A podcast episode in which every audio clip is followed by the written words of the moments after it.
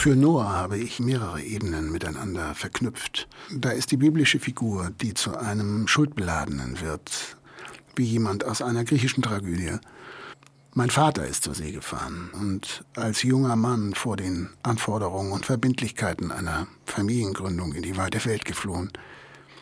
Und die große Frage, die sich mir als sozusagen unabsichtlicher Teil der Ursache seiner Tragödie stellt, ist das wirklich Schuld, wenn man in einem Moment seines jungen Lebens verliebt ist und sich im Strudel des Glücks leichtfertig gemeinsam für ein Kind entscheidet und in einem anderen Moment, vielleicht nur wenige Monate später, denkt, oh, ich habe mich geirrt, das ist doch nichts für mich.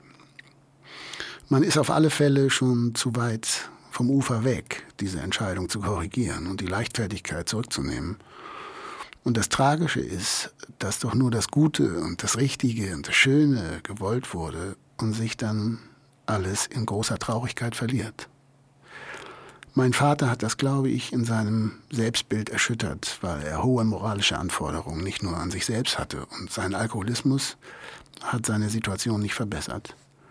Was mir bei dem Lied Noah außerdem wichtig war, ist die Ähnlichkeit des Süchtigen mit den destruktiven Kräften unserer Zivilisation und wie eng Schuld und Sucht auch im größeren Maßstab miteinander verknüpft sind. Auf einer Eiche hinter grünem Glas, an der betrunkenes Leben klebt, tropft die Zeit immer noch an mir vorbei läuft langsam leer und entschwebt gegen den Strom so tief.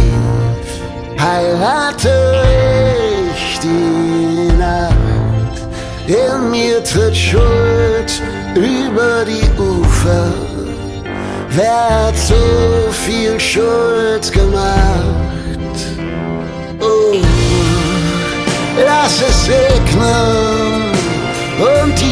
Strudelkarussells sich drehen.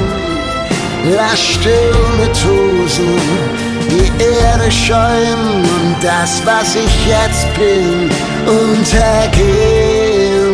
Lass es regnen. Ich krieg es nicht mehr in den Griff und überlass dir mein Schiff, wie es durch die Wellen bricht und von jedem Tier